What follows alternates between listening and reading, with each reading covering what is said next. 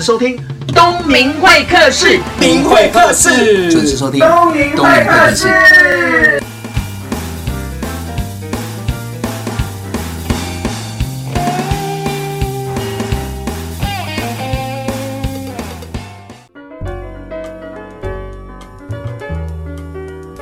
各位听众朋友，大家好，我是节目主持人王东明，欢迎收听东明会客室。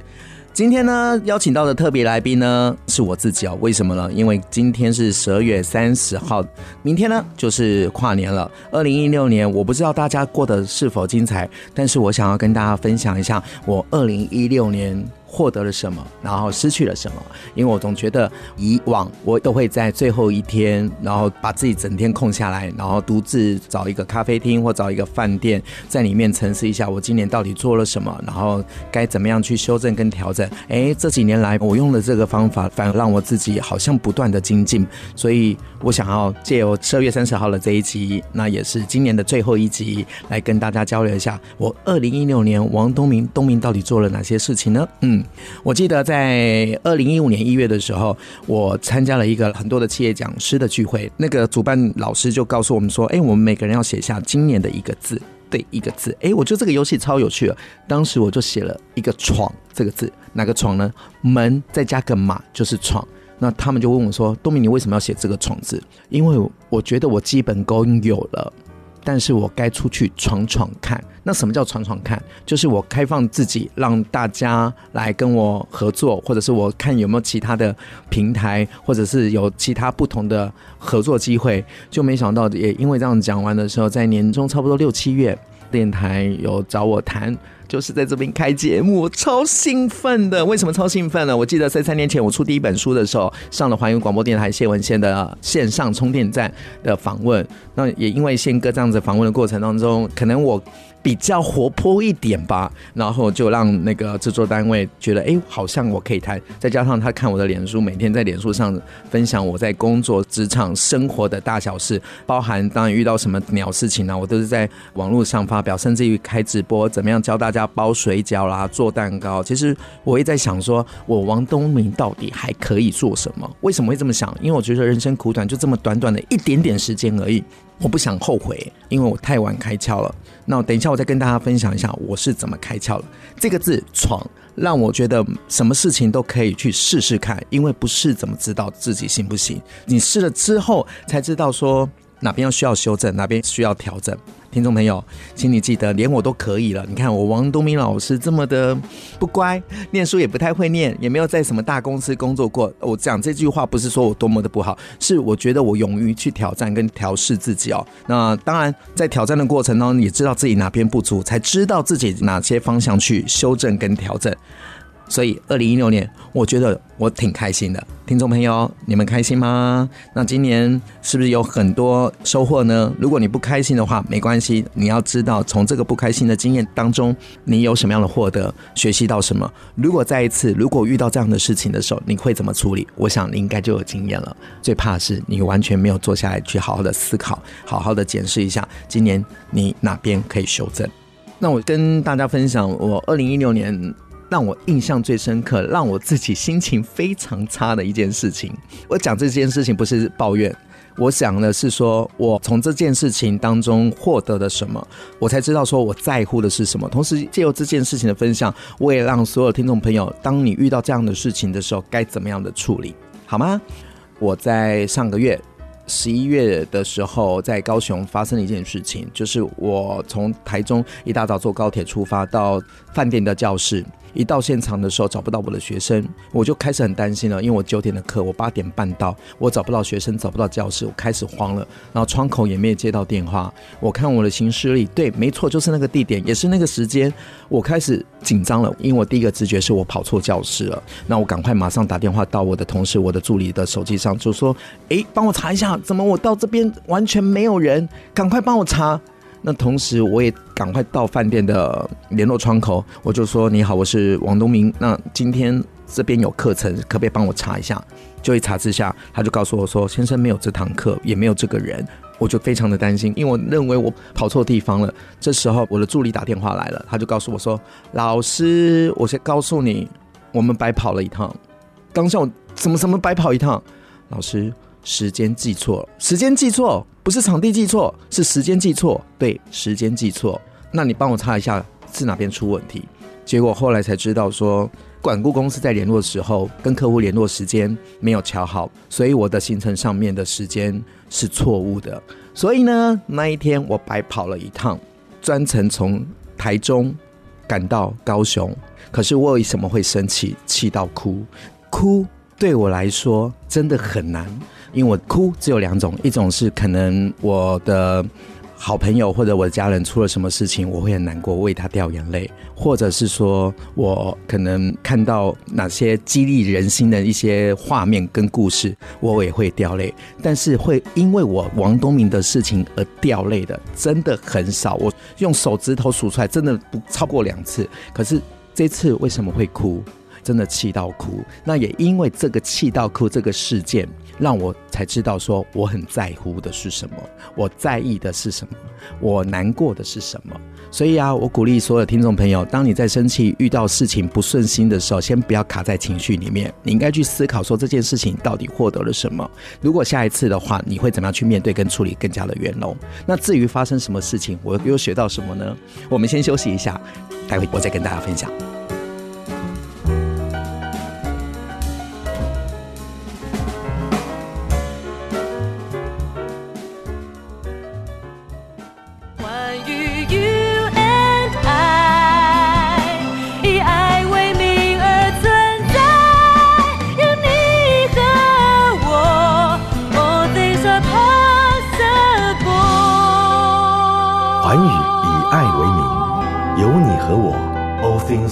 possible.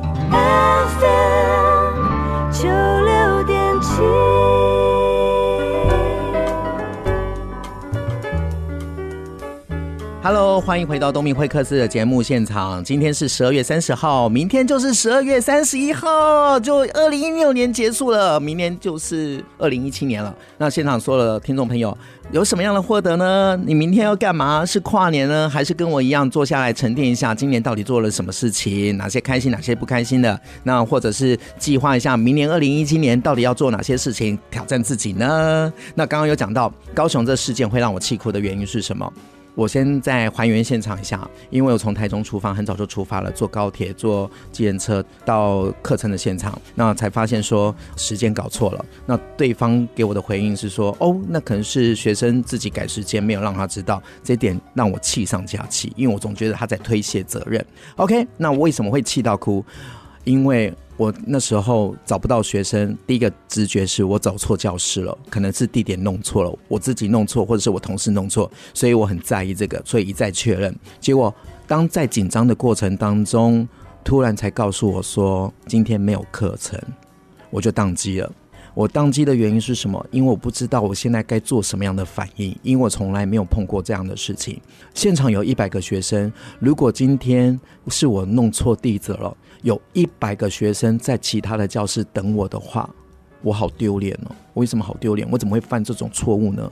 而且世界上好事传很快，坏事传更快，所以可能这一百个学生就会知道说：“哎，王东明跑错地方，这太糊涂、太扯了，绝对不会是认为管顾公司给错我资料。”对吧？那为什么？因为我是台上的讲师，我是拿麦克风的，我是负责跟大家互动，教大家一些专业的。可是我迟到这件事情，在别人身上有没有发生过？有。那也因为这样，我告诉我自己，我不能犯这样的错误。就没想到，我到现场，万一真的有一百多个人在等我的时候，那真的是对我在讲师事业当中是一个很大的污点，而且是非常大的污点。因为我不允许我在这件事上出现了瑕疵。我检视一下，我才知道我在意的是什么。我在意的是名誉，诶，因为我觉得个人品牌真的很重要。为什么呢？因为第一个，我很后悔用我自己的名字来经营，因为我也可以用英文名字啊。如果我叫 Andy，然后做错了没关系，下一次就叫 Benson，然后再做错没关系，叫 Chris。你看 A B C D，可是我本名就叫王东明，我也没有英文名字，所以在这个过程，在网络上搜寻到王东明，有关于我过去、现在，甚至于未来所有的计划都在上面。所以我在意的是这些东西，名誉还有口碑。所以一百个人如果是负负面的能量的话，那是真的是传很快了，大家就会可能在网络上发表说，哎，怎么王东明老师怎么做的跟说的都不太一样，嗯，不过也谢谢那一件事情，因为我换一个角度去思考，怎么思考呢？你想一下哦，我等一百多个学生。还好是我到了，不是一百多个学生等我，而是我等一百多个学生，我只能自嘲啊，哈哈！我等这群学生要等一个礼拜，因为课程真正的时间是在下个礼拜某个礼拜五的早上，所以我就亏我自己，呃，我先到高雄了，那天天气非常的好，所以呢就多早到一个礼拜。那我这样子可能会比较正向思考，让自己开心。当然，我也把这件事情放在我的本子上面，我也好好的提醒我自己。那一个礼拜之后，我在课堂上，大家猜一下我什么样反应？你说我该生气吗？我没有生气啊，我怎么会对一百多个人生气呢？再来，我难过吗？我怎么会难过？我怎么会对一百个学生难过呢？可是我当天在上台教课之前，我就要告诉自己，我可能有点情绪。但是这些事情不是因为这一百多个学生引起的，我不能，我该专业。所以呢，我到现场若无其事的把课程讲完了，也教完了，也拍了大合照，课评也很高。但是我回来再想，如果再一次的话，我这会这么处理吗？我会，我还是会这么处理，因为这是专业啊，没有人会去怪管顾公司，也不会去怪一百多个学生。我觉得没有什么好怪，不是学生的问题。但是我会不会怪我自己？这个问题问得很好，因为错也不在我身上，但是我怪了我自己什么呢？如果再一次的话，我一定要要求对方在 mail 往来的过程当中，一定要具体具体开个那个讲师联络单。所以各位现场所有的朋友，不管你在工作的过程当中，我们现在通讯软体非常的多，有脸书、有 Line，甚至 FP，有 mail。我在工作上，其实这些通讯软体。反而造成我很大的困扰，为什么呢？因为有些人在跟我联络事情的时候，一下用 Line，一下用 FB，那一下又发 mail，我都不知道说哪一个才是最后的 final。所以我鼓励大家，既然你在工作，应该要懂得善用这些三 C 科技产品、三 C 通讯软体。所以呢，我会鼓励大家，任何事情最后一定要发一个 mail。然后让彼此都有一个心安，一个确认的一些相关细节，这样才不会错啦。这是我在这件事情学到最大的一个点，所以鼓励大家，我已经犯错了，我已经有得到这样的教训了。我希望我所有的听众朋友能借由这样子的事情，让自己不要遇到这种事情。当然，我们遇到这种事情的时候，也要懂得专业的去到最后的呈现，因为口碑是自己的嘛，因为你的口碑跟结果都掌握在自己的手里，不要掌握在别人的嘴里。所以鼓励大家一定要做好自己该做的事情。你喜欢做的事情才会发光发亮，这就是我高雄哭过的事件哦。那因为我在网络上有发表这件事情，隔一个礼拜我就陆续参加了三个的公开场合，比如说别的老师的演讲，或者是一些学生的聚会。我一到现场的时候，每个人都会问说：“老师，你在高雄到底是哪件事情啊？你是那个公司是谁啊？什么什么什么之类的。”坦白说，你觉得我会讲吗？我当然不会讲，因为我觉得要留那个人的名声嘛。或许我是个案啊，或许他在百忙之中找了一个确认，只有我这边出问题。所以呢，我为了。不要去让人家没有路走，我把名字改掉，公司也拿掉。但是学生会问老师，你就跟我们讲，我们不要再碰到那个钉子。我说那是我个人的事情，所以我提出来这件事情，你也可以去做确认啦。搞不好对方也因为这件事情而改善啊，那也不一定啊。那对我来说也是功德一件啊。所以呢，现场的同学，请你记得。当你遇到不开心的时候，请你不要卡在情绪。你可以情绪，但是不要太久。你可以学着我，可能去咖啡厅坐下来吃顿美食，或者是喝杯咖啡，或者是学我去看个电影。不管是好不好看，好看难看，看的电影那个情绪转折就会不一样。或者是去逛个街，看看漂亮的衣服，看看行人们怎么样打扮。或者是去买一本好书，哇塞！我想讲到好书，我今年买了好多好书，都看一半的，这是王东明该检讨的地方。嗯，你看我也是有不完美。现场听众，你是不是跟我一样很喜欢买书呢？但是看书看得非常慢，没关系，我下个月一定会邀请到一个看书非常快的好朋友来教大家如何看书，好不好？因为我有这样的困扰嘛，所以最快的方式就是找这方面的达人，邀请他上节目来跟大家交流，怎么样快速的念书，快速的读书，真的很棒。那在二零一六年的课程跟工作当中，我觉得我玩得很开心。对不起，我用“玩”这个字哦，因为我想认识我的朋友跟学生都知道，我一开始在教课的时候都喜欢用“玩”这个字，因为玩才有新的火花。如果你照原本的方式的话，真的不会有新的改变。我在第二本书上写到一个国际万用转换器，就是怎么样转换内容，让不同领域的人听得懂我在说什么。听得懂我的专业，我也记得宪哥跟我说过，东米啊，你当企业讲师啊，已经大家都知道你了，但是你应该要做一些挑战。我其实不明白企业讲师要什么挑战，不过他给我一个很好的方向，他说你可不可以跨界？什么跨界？他就说你现在讲金融业啊，那你可不可以讲资讯业啊？你可以讲保险业啊、美容业啊、服务业啊，这样子的跨界。给我一个很好的方向，对，我就试试看。既然我写了一个国际万用转换器，我今年我做了非常很精彩。怎么了？我从资讯业到金融产业，到保险业，甚至于餐厅服务业、彩妆业，跑到高雄教南部的那些民宿经营者，还有就是农夫的第二代，教他们怎么样去介绍自己的农产品。哎，我玩得超开心的。为什么？因为我觉得在这个过程中，我也是一个能量的来源。那当然。其中有几个课程、几个工作我非常印象深刻，因为他们就告诉我说：“老师，我们公司的那个学生年资年龄比较大一点。”哦，我说好，那大约几岁？他说平均来讲的话，差不多在四十五岁到五十岁。嗯，好，我是不是收集很精准的资料嘛？就是四十五岁到五十岁，我想说给跟我差不多了，应该很好掌握。结果一到现场，我的妈呀，他们的五十岁怎么我看起来是七十五岁，都可以当我阿公阿妈。我真的超担心的，因为我担心我的专业我没有办法转换成平均年龄七十五岁这个族群听得懂的。但是也因为那一天的课程，我觉得这些阿公阿嬷真的好可爱。我只是把那一些比较耗体力的东西把它拿掉，但是课程上转换成他们的语言，我发现这些七十五岁的前辈们，不管是爷爷奶奶，他们回去的时候会主动加我脸书，虽然他们不太会打字，但是会跟我互动。超棒的，我才知道说，哇塞，原来我王东明还可以跑这样的市场，七十五岁的年龄，嗯，有机会的话，我再去跟这些阿公阿妈多多交流，那他们有什么样好处的？他们把我当孙子来看待。那一天的教室里面，我看到很多感动，因为我从小到大，阿公阿妈、外公外婆其实很早就不在我身边了，所以我记忆当中完全没有什么画面。那一天的课程当中，我虽然把他们当成我的长辈，那他们也把我当成孙子。那教课顺不顺利？非常顺利，而且他们很期待我讲什么。那马上带入演练。那么他们说真的，演练的都比我们一般我看到教的学生都还要的投入跟认真。反而我还要担心他们会不会上伤到骨头啊？万一摔倒的话怎么办啊？然后看到他们认真的模样，认真抄笔记的模样，然后眼睛又戴个那个老花眼镜，我觉得很特别。你看，有付出就有收获。我现在讲到这个画面，全部都是甜的。二零一六年十二月三十号，嗯，这样回想起来，我获得很多。那我们先休息一下，再回到东明会客室的节目现场。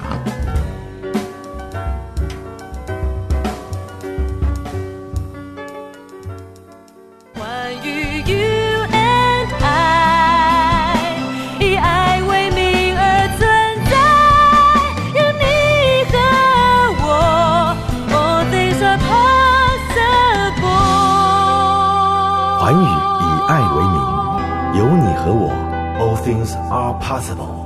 FM 九六点七，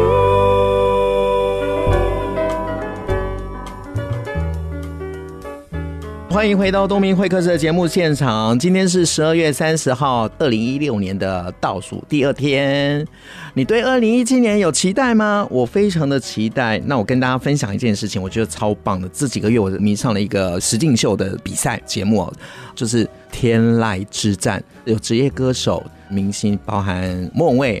费玉清、曹格、杨宗纬、大陆歌手杨坤等等，那他们不是去那个比赛唱自己的歌，他们要被素人 PK，就是一般民众很会唱歌。你看大陆会唱歌人太多了，他们只要上节目，然后自己带一首曲子，想办法 PK 这些职业歌手。那职业歌手唱什么歌？通常一般歌手会选自己擅长的歌，对吧？应该是这样是最安全的。可是这个节目的赛制刚开始我觉得是有问题的，因为我就是根本就是整这些歌手，因为就是参赛者呢要指定歌曲给这些职业歌手唱。那你知道，有些人选的歌真的就是很棒，就是符合这个歌手。可是有些人我都觉得在恶搞歌手，他选一些卡通歌曲。但是这些职业歌手也不是在怕的，虽然节目效果刚刚拍的就说啊，怎么太难了，我不会唱怎么办？就只有演这一套，就开始五四三二，那就一个专业的呈现啊！我看到了什么？看到这些职业的歌手完全没有限制点。你看哦，大陆歌手杨坤他是唱摇滚的，而且个儿非常的大，他经常唱那个蔡依林的舞娘。然后我印象最深刻的是那个莫文蔚唱一首大陆的卡通歌曲，是大家都非常喜欢的，叫做《黑猫警长》，他也能接受，因为这是赛制的问题。不过呢，也因为这样子，让我看到这些职业歌手的另外一个层面，我看到实力中的实力，所以我会鼓励自己啊，当别人在给你挑战的时候，你就接啊。既然他站在他的角度，他敢邀请你了，就代表说你有可行性嘛。如果你先说自己不行的话，那就输啦，你那个机会就是别人的啦。那你也不知道说自己到底行不行。你看，那我记得我第一次拿麦克风主持婚礼的时候，是我卤味的客人，当时他来买卤味，他觉得我的口条不错，他弟就结婚，就说：“哎、那个我弟要结婚，你可不可以来当我弟的婚礼主持人？反正他就开口了嘛，我就觉得 OK，我就去了。那也因为这样子，我第一场婚礼主持就开始了。那也因为这样子。开始接案，那我在网络上累积了一些工作的照片跟文章。那文化大学推广部想要找一个会教主持的老师，那就这样找到我的资料，就问我可不可行。那我如果说不行，那就不是机会啦。我就说好啊，那我就台中台北这样子跑了这两三年，也累积了自己的一些能量。然后呢，就误打误撞就开了自己的公开班。然后自己公开班完的时候，就开始有人说，不是每个人都可以上到你的课。那东明，你要不要写本书啊？让更多人知道你的专业。好啊，就这样子写啊。那你看，写书从来没有写过书的人要写书，是不是一件很辛苦的事情？所以那时候所有的合作伙伴，嗯，很棒，谢谢你们的协作，让我知道我有写书能力，也代表说我脑子里面有一些东西。然后突然间有企业内训的机会，人家会觉得说：“哎，王东明可不可以讲企业内训？”然后一时没想到，可能我的特质跟我的专业跟其他老师有点区隔，也因为这样，我走出自己的一条路。那今年呢，更特别啦。那为什么很特别？刚刚有讲到，那环宇广播电台的总监老板就问我说：“哎，我们想要找广播主持人，你有没有兴趣？”虽然我以前在访问的时候我就想说，嗯，多尝试，但是广播节目主持人这个身份我没有做过，我只有受访嘉宾，但是我没有主持过，不知道怎么做，反正就先做嘛，也做了才知道怎么修嘛。没想到今天做满一季，我永远记得十二月三十号，二零一六年是我做满一季十二集的。东明会客室的节目，那我要跟大家分享一下，是说你做了才知道那个机会。你说我刚开始很顺吗？哦，我跟你讲，我录前三集，我自己听的都会吐。为什么会吐？一直 NG，然后一直卡词。可是现在我可以一个人在录音室，不管是访问我的好朋友，或者是专业的达人，或者是出书的作家，或者是现在我自己面对的麦克风，一个人跟我的制作人伟哲这边互动，哎。我觉得这个也不错诶，可以透过这样的平台来分享我的专业，或者是说从我的角度来看这个世界。我觉得这也是一件很有趣的事情。那我们扯远了，刚刚讲到那个比赛，我觉得很棒的地方是我在里面听到这些职业歌手或者是非职业歌手唱了很多我好喜欢的歌。这些歌有可能大家都耳熟，但是透过这些职业歌手或者是非职业歌手再重新诠释，我觉得超棒的。为什么？就好像他们自己的歌。所以我有时候我在想啊，每个人在说话的过程当中，其实内容都没有错，但是口气、眼神、肢体动作没有到位的话，就会让人家误会。可能你讲话没有那个。问题没有那个事情，可是听的人就觉得你有那个意思。我没有啊，你有，我没有，就这样子吵起来。然后所有的工作在人生当中就处理在情绪，在那边空转，结果该做的事情都没有做。所以呢，我觉得是诠释出了问题。那你看哦，歌手也是诠释，诠释不同的歌，怎么样把这些歌，然后透过麦克风呈现，让所有听众感动有共鸣。我常常用演艺人员的那个例子来比喻我的工作态度，我觉得真的很棒，因为我觉得一个。厉害的职业，不管是歌手或者是专业人员，应该除了自己的专业之外，也要摄取其他的专业，也就要把自己打造成一个通才。我也很谢谢华语广播电台给我这样的一个机会，坐在录音室里面，跟空中的朋友分享一下我的专业、我的理念。那有付出就会有收获哦。刚刚讲到诠释，今年呢，我的课程、我的工作让我印象深刻的有几个，其中一个我已经分享，就是那个年纪比较大的嘛。那上个月我到一个重残单位，我怎么讲，就是脊椎协会哦。那我去教课，教了两天，那我请我的朋友去代打一天，一天整天的我来带。那现场的学生都是坐轮椅的。那他们不是天生残障哦，他们是后天遇到意外，然后造成自己的颈椎或者是半身不遂，那一定要坐轮椅。那那一天呢，我到现场的时候，我跟主办单位说，如果邀请我的话，我可不可以借一台电动轮椅？嗯，干嘛呢？我自己坐啊，因为我才知道说坐电动轮椅的好处啊，不不不，什么好处？坐电动轮椅带来的不便有哪些？哦，当然了，到哪里都很不方便，因为那个轮椅也非常的重哦。那当然，交通工具在你出入的过程当中也非常的不方便。那那堂课我获得了什么？虽然美其名是我去教他们了，但是我觉得我学到了更多诶。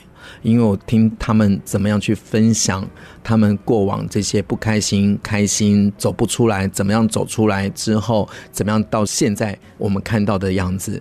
那他们在分享的过程当中，为什么要分享呢？因为我才能帮他们做重点的整理，怎么样以后未来去外面做演讲，或者是面试，或者是开口激励人心的时候，应该要有言之有物。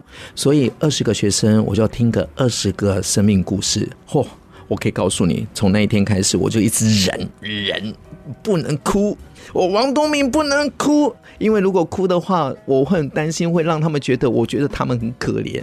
对，我就忍忍忍。但是这二十个学生给我的震撼，给我的感动不容易啊。打个比方，有一个学生，他是职业军人，他在退伍的那一天出了营区，因为太累了，开车撞了桥墩，一醒来。下半身已经不能动了，医生宣告说他一定要坐轮椅。当时他告诉我说，他从来不喜欢家里，不喜欢回家的。他家在五楼，可是他现在坐轮椅，那个家他想回却不能回，因为他们住在五楼，他们没有电梯，所以他那很重的轮椅没有办法搬到五楼。那他把这件事情跟他们的好朋友、好哥们讲，我记得那个画面，因为他有给我分享那一个影片，就是。他的哥们帮他拿这个轮椅扛到五楼，那这些兄弟呢，在亲身扛他上五楼回家。我觉得这好感动，一个小小的举动可以让我记忆那么久。我觉得付出就是有收获，所以时间是有限的，回忆是无限的，你做了都会感动。接下来我要跟大家分享一首歌曲，也就是刚刚讲的那个实境比赛天籁之战莫文蔚唱的一首歌《老男孩》。我超爱这首歌，也超爱这首歌的歌词。希望听众朋友听完这首歌，可以上网查一下歌词，让你的生活不再孤单，也不再留白，好好的把握。我们待会再回来东明会客室的节目现场。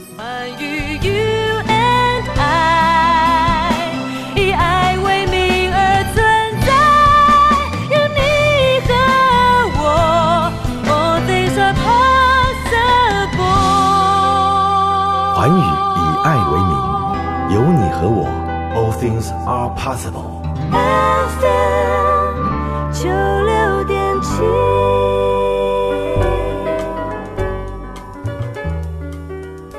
欢迎回到东明会客室的节目现场，我是王东明，也是作家，也是企业讲师，还要花时间去学画画、学煮菜。你知道为什么吗？因为我的工作其实压力也蛮大的，所以我会去做一些让自己开心又可以获得的事情。哎，不是就很好吗？所以现场说了朋友，请你记得，当你不开心的时候，去做一些可能会让自己开心的事情，或者是尝试一些你没有做过的事情，只要合情、合理、合法。去尝试一下，你才知道自己的可能性嘛。在两天过后，就是二零一七年了。我不知道现场的朋友们，你有没有什么计划？鼓励大家，或许跟我一样，给自己一个字，然后从这个字去延伸，你二零一七年到底要做什么？那你一定会好奇，我二零一七年给什么字呢？去年是闯嘛，闯天涯、闯天下的闯。我今年想要多跟人家合作。因为才知道自己的可能性，所以呢，我就把自己的所有的公开班全部都暂停一年。我公开跟学生讲说：“哎，抱歉，我我要休息一年，希望有新的收获。”那那个字是什么？合，就是一个门，再加上一个合作的合，因为我希望透过我的门打开之后，把我的眼界跟格局都打开，然后跟不同单位合作。所以啦，听众朋友，如果你不知道二零一七年有什么计划的话，提醒自己千万不要只有工作，你给自己一个字，或许有一个新的发现，新的收获。那二零一七年，我除了合作之外，我在干嘛呢？我既然公开班停了，我就有比较多的时间，我多的时间可以多一些进修，同时跟大家宣布一下，我开始要动我第三本书了。因为今年真的是太忙了，跟你们说 sorry，我本来是要二零一六年出书的，拖到现在，真的很对不起大家。但是你们看我的脸书，每天我的行程这么忙，跑来跑去，台东、台中、高雄、台北这样跑，然后二零一六年又多了广播节目，那你。知道广播节目也不能出一张嘴嘛，那我还要邀请不同的达人啊，然后要访纲啦，哎，可是我做这些事情超开心的，因为我把节目访问的这件事当成我在读书，读一本活书，因为每个来宾都是一本书，有些是室内装潢的专业，有些人是健康的专业。你看，我有邀请到中医界的郭富城陈志佳，我有邀请到西医的亲子诊所的谢望云，你看他们在节目的分享反而。让我吸收到，也让我说的听众朋友知道健康的理念。嗯，二零一七年我还要干嘛呢？我要告诉大家说，如果当你不知道要干嘛的时候，有时候去做了才知道嘛，对吧？你做专心做了一件事情，我觉得维持热情要非常的重要。热情热血，刚刚有听到老蓝河嘛？它里面有讲到热血这个事情。你随着工作，随着年龄，随着一切，然后长大了，你当时的梦想还记得吗？你的热血还在吗？对，热血很棒。那热血怎么样？去解释呢？很多人就是说，当你做一件事情忘记了时间，忘记了吃饭，那就是热血。对，没有错。但是呢，我会鼓励大家，那个热血啊，还是要找一下。很多人会觉得自己很热血，但是旁边来看的话，哎，你根本没有热血啊，你也没有积极啊。那为什么会这样？我推荐大家看一部戏哦。二零一六年我看了一部日剧，叫做《重版出来》。这重版出来总共十集，我在鼓励大家在网络上就可以搜寻到这部日剧，十集不多，很短。那里面在讲什么？出版界办公的大小事，他就是有以出版的办公室为工作的素材，然后再讲职场的沟通、职场的事情。女主角叫小熊，那她刚从学校毕业，那一个是已经在出版业做了三年的业务，算资深吗？也不算资深，但是三年一定有一定的工作经验嘛。但是重点来喽，一件事情，这两个人面对的方式是完全不一样的，一个是非常的消极，一个是非常的。积极，可是这消极的人呢？你说在身上没有学到东西吗？有。其实你看完之后，你可以觉得说，诶，在我的工作职场当中，有哪些人是这个样子的，或者是自己是不是也是这个样子？那如果自己是这个样子，你是不是在混时间？你是在浑水摸鱼，领那个薪水，让你的生命空转，然后留白，然后没有那个价值呢？还是你要学习归零？哎，看一下女主角，她怎么样？刚入社会的时候，那个热血，你知道很重要，因为那个热血不在的话，那个态度就会变了。那热血不在的话，你做什么事情也会不顺。可是我从这个小熊女主角身上看到的是，她做事情都非常的积极努力，而且很正向。那鼓励大家，我就看十集戏。那如果换回自己的初衷、热情，我觉得很棒啊，不是吗？这是不是符合我刚刚说的合情、合理、合法，对吧？所以不管你在高峰也好，但是你不要忘了，高峰不可能太久，一定会有下来的时候，也就是低谷。那低谷的人，你也不要太难过，因为你要往前走，往上爬，才会有高峰嘛。所以等一下我要送大家一首歌，叫做《高山低谷》。那这个版本呢，是广东版本，郑秀文唱的。因为郑秀文大家都知道嘛，他是一个知名歌手，但是他有高也有低啊。那所以这首歌的歌词也可以激励到每个人，请你记得高山低谷。你在高山的时候，可能下一个高峰之前一定会有一个低谷。所以啦，我很期待下一个高峰的王东明在哪里。嗯。送给大家啊，高峰低谷。但是呢，在节目的尾声，我还是要跟大家郑重的宣布一件事情。我有讲过吗？今天是二零一六年十二月三十号，是东明会客室的做满一季。哎，我那么震惊，不是说要结束了我才做一季，但是我还是会继续做下去，只是在播出的时间有调整了。那调整到什么时间呢？也就是说，二零一七年一月一号开始，东明会客室会在每个礼拜五晚上的七点到八点来播出。我再讲一次，二零一七年一月开始呢，就在晚上的七点到八点播出，一样在每个礼拜五。那线上收听的就是网络版的、手机版的，请你不用担心，还是一样可以收听到东明会客室，随时点播。这是环宇广播电台的优点，一个是电台马上播嘛，一个是网络可以点选。所以我做这个电台节目最开心的地方是我自己的大平台，可以透过网络的点选，点选到东明会客室访问的所有的来宾，来聊聊生活中的大小事。好了，二零一七年，我祝福大家跟我一样，天天开心，一切心想事成，事事顺利。好不好？二零一七年东明会客室，期待大家的收听，明年见，拜拜。